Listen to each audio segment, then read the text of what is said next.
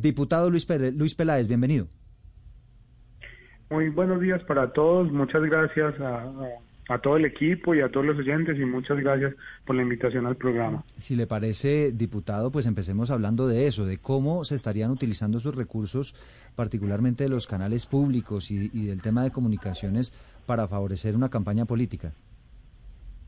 Bueno, nosotros hicimos la, la, queja disciplinaria ante la Procuraduría eh, General de la Nación y en ella relatamos un sinnúmero de, hechos, eh, de pruebas, de documentos, donde se podría, digamos, mostrar la utilización de recursos públicos, no solo para una campaña política, sino incluso para eh, situaciones del orden eh, personal, o sea, pagos a los exsecretarios que hoy se han retirado de la, de la alcaldía de Medellín y que hoy pues no tienen empleo, pero igual le siguen pagando sus honorarios y sus salarios exactamente como si estuvieran allá.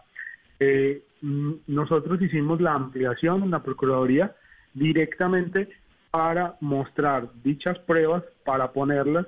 Eh, sin embargo, al final de esta audiencia, eh, como algunos lo pueden de pronto conocer, nos hicieron bajo la grada de juramento hacer una reserva legal yo no puedo mostrar o decir algunas pruebas que con contundencia mostramos, estamos hablando de 400 pruebas entre contratos, documentos, videos, fotografías, eh, pues no las puedo revelar, pero eh, contundentemente algunas, pues las ha mostrado algunos, algunos medios de comunicación que lograrían mostrar que desde la alcaldía no solo se está apoyando políticamente a un candidato, sino que además es con recursos públicos y que mucho de ese dinero, casi el 80%, ni siquiera eh, está llegando a la campaña, sino que está llegando a las manos de los exsecretarios de, de, la alcaldía de, de, Daniel Quintero y que mostraría una posible corrupción. Entonces, en ese, en ese caso, no se aplicaría incluso el precedente de la de la Corte Interamericana de Derechos Humanos, porque versa sobre un asunto de, corrupción, un asunto complejo. También solicitamos que estas pruebas y estos documentos eh, hicieran traslado a la Fiscalía General de la Nación porque se estaba, se veía que había una, algunos delitos involucrados y entonces por esa razón también pedimos que el expediente fuera llevado a cabo en la Fiscalía General de la Nación.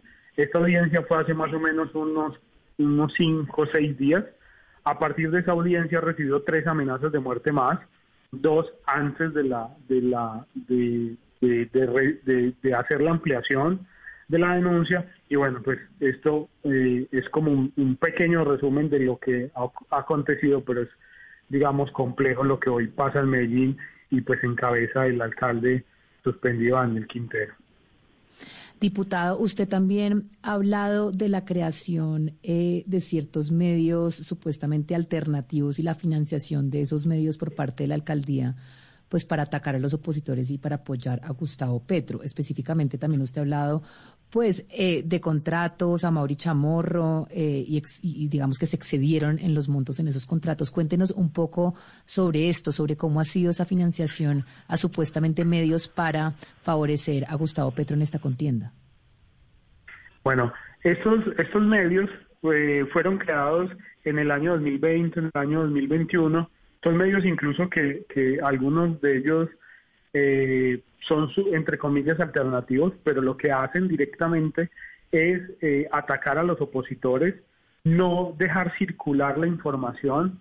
Entonces, ejemplo, si Blue, si, si, si Blue pone un, una eh, noticia mala a Daniel Quintero, inmediatamente llegan esos trolls, bots y todos los, los comandos que tienen para atacar esa, esa noticia. Entonces la sacan de circulación, la banean, la trolean, es decir, no la dejan circular, pero además empiezan con comentarios fuertes, pero no solo al medio de comunicación, digamos, formal, sino que también atacan periodistas, atacan personas que de alguna forma para ellos les parecen eh, como contrapuestos o incómodos. Eh, el problema realmente es que aquí se está utilizando esa forma o esos ataques o esas bodegas en una forma de gobernar, porque hoy Daniel Quintero está gobernando, entonces ataca opositores, ataca comentarios de toda índole. Esto lo, lo, lo, lo hemos denunciado también ante las autoridades de, tipo penal y frente a la Fiscalía les hemos mostrado cómo eh, desde varias personas, no solo a Mauri Chamorro, sino que estamos hablando también posiblemente de Marcela Joya, eh, que es una persona, digamos, eh, que ha estado como encargada de hacer esos, esos contactos con esos, esos, esas personas que manejan bodegas, que manejan trolls, que manejan bots, para generar una, una mala información, una información falsa, crean noticias falsas. Hay un, hay un portal que me sirve mucho para ejemplificar esto y se llama NT24, que es una copia de NTT, N, NTN24, hacen la misma forma y lo que hacen es eh, publicar información falsa y a través de algoritmos mueven esa información falsa, esa información para desprestigiar a los opositores, para eh, obviamente crear a través de ese algoritmo eh, información, insisto, falsa, destructiva, pero además incluso amenazante en algunas, en algunas situaciones. a mí me han llegado cinco amenazas de muerte por trolls falsos. Eh, diputado Peláez, precisamente a eso iba. Eh, dos puntos en, en, esta pregunta. Primero, pues el origen, usted nos dice qué personas están involucradas con esas, con esas, pues con, con esos portales falsos, pero le quiero preguntar primero esas portales son de Medellín, es decir, ¿dónde saben más o menos dónde está el, origen de esos portales? ¿Es en Colombia o fuera de Colombia donde se está produciendo esa información? Y si de ese mismo lugar de donde está proveniendo esa información provienen las, las eh, amenazas en su contra. ¿Usted sabe algo de esas amenazas? Porque pues siempre ha sido claro en que son virtuales, que son por canales de redes sociales. Así es. O sea, nosotros no, pues no podemos rastrear los IP, le hemos entregado la información a la, a la Fiscalía General para que rastree los IP y pueda hallar, digamos, los responsables, pero la creación de esos mensajes eh, son dos, exactamente tres ciudades. Estamos hablando de Medellín, Cali y Bogotá. Esas son las tres ciudades con empresas, digamos que ahorita a nivel nacional se empiezan a mostrar, se empiezan a ver. Eh, ahí Hackingman acaba de sacar algo que, que, que, tiene muchas empresas muy similares que están trabajando en lo que tiene que ver con Daniel Quintero, que es Medellín. Eh, tienen, por ejemplo, tuiteros pagados a 3 millones de pesos mensuales. O sea, eh, personas eh, que, que, se dedican simplemente a tuitear y les pagan 3 millones de pesos. Eso, eso, eso es increíble, eso es algo, pero, pero uno mira los trinos y los trinos son para atacar al opositor de, de, de cualquier de cualquier orilla que sea, pero que ataque o haga un pronunciamiento inadecuado contra Daniel Quintero o contra Gustavo Petro, pero pagado por eh, la empresa exactamente Telemedellín. Hay un, un sinnúmero de contratos, demasiados contratos durante estos tres meses a esa, a esa misma como, como línea de, de ataque, de acción, eh, hostigando, y algunos IP mm, o algunos rastreos eh, son muy difíciles, son muy complejos, porque eh, tienen, o sea, desaparecen inmediatamente, o sea, entran, amenazan a la persona inmediatamente desaparece. Así fue el último trino del día sábado que me llegó, inmediatamente la cuenta me amenaza, inmediatamente desaparece y ya no vuelve a existir. Eso es también uno de los problemas que, que, otras personas, diputados, han sido blancos de los ataques de estas bodegas, personas reconocidas de la vida pública de Medellín, de Antioquia. Eh, ¿Quiénes han sido los principales blancos de, de esta estrategia? Bueno, lo que nosotros hemos observado es todos los contradictores. Estamos hablando de concejales, el concejal, por ejemplo, Daniel Duque, el diputado Camilo Calle, eh, varios diputados que, que, estén en contra como de, Daniel Quintero, a los que están a favor los dejan como quietos, no los, no los vinculan, nada, pero incluso personas dentro del, del, del pacto histórico que se han atrevido de pronto a cuestionar a Daniel Quintero, también han estado en estas, en estas pugnas, por ejemplo, la representante Susana Boreal, eh, también ha sido, ha sido amedrentada en algunos comentarios de redes sociales por esos mismos tuiteros que pagan dentro de la alcaldía de Daniel Quintero. O sea, aquí no se salva nadie. Y no se salva nadie y lo que están haciendo es generando una, pues han generado una estructura para que todo el que hable mal de Daniel Quintero eh, se sienta hostigado, se sienta amenazado, eh, no solo por mensajes privados, sino por mensajes públicos, le trolean, le trolean eh, los comunicados, le trolean la información, le hacen seguimiento a las noticias que uno haga.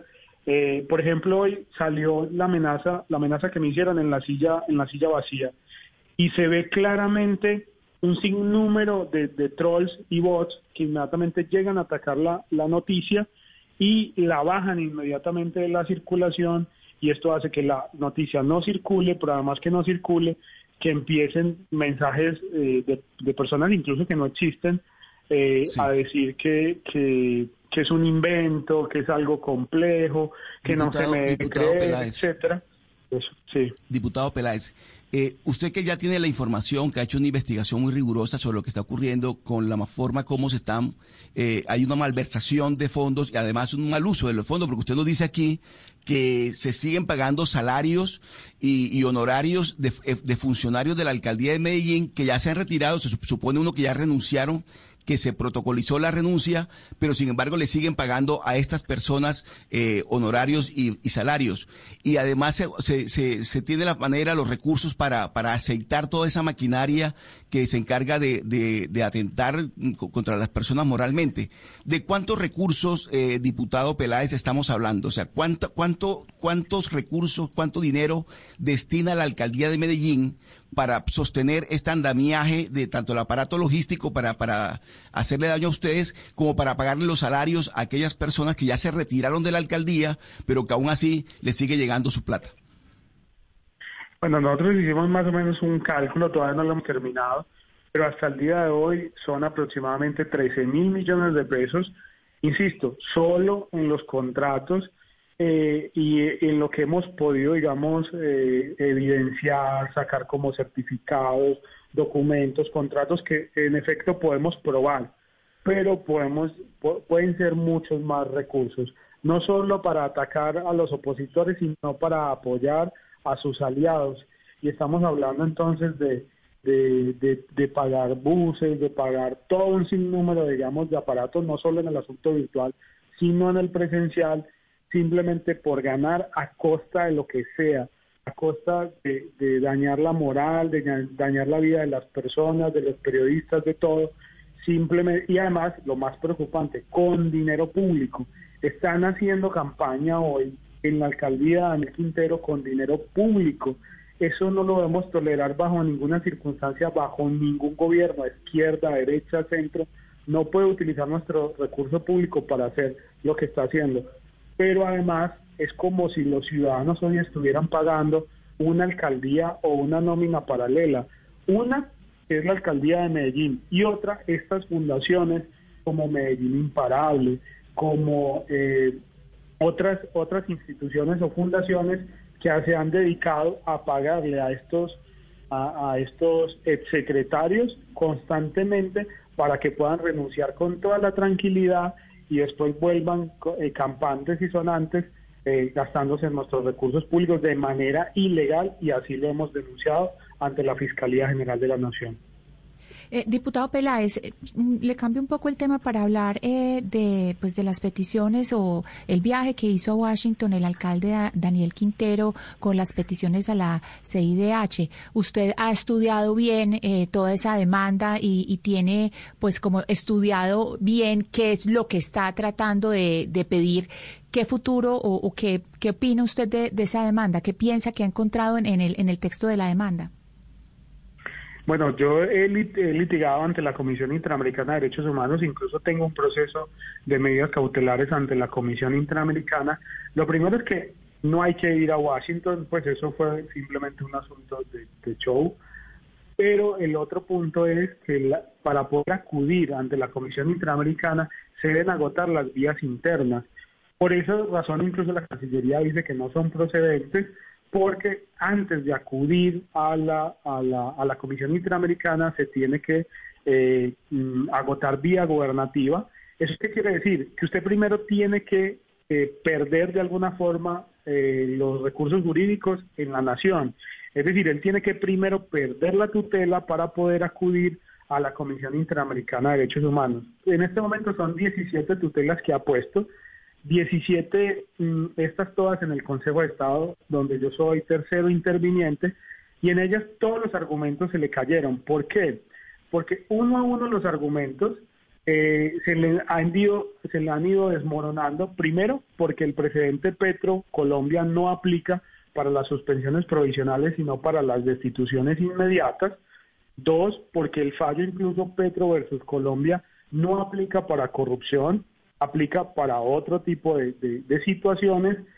Y tercero, hay un precedente del Consejo de Estado y de la Corte Constitucional que dice que la medida de la suspensión provisional es, es idónea cuando eh, la persona eh, hace eh, conductas reiterativas y para eso pues lo sacan del cargo momentáneamente para que no la siga cometiendo. Entonces pues los argumentos uno a uno han estado digamos falsos por parte del alcalde suspendido. Sí, diputado, ¿cuántos funcionarios de la alcaldía de Medellín tiene usted en sus cuentas han renunciado para hacer campaña a favor de Gustavo Petro? Exactamente 10 que son ordenadores de gasto.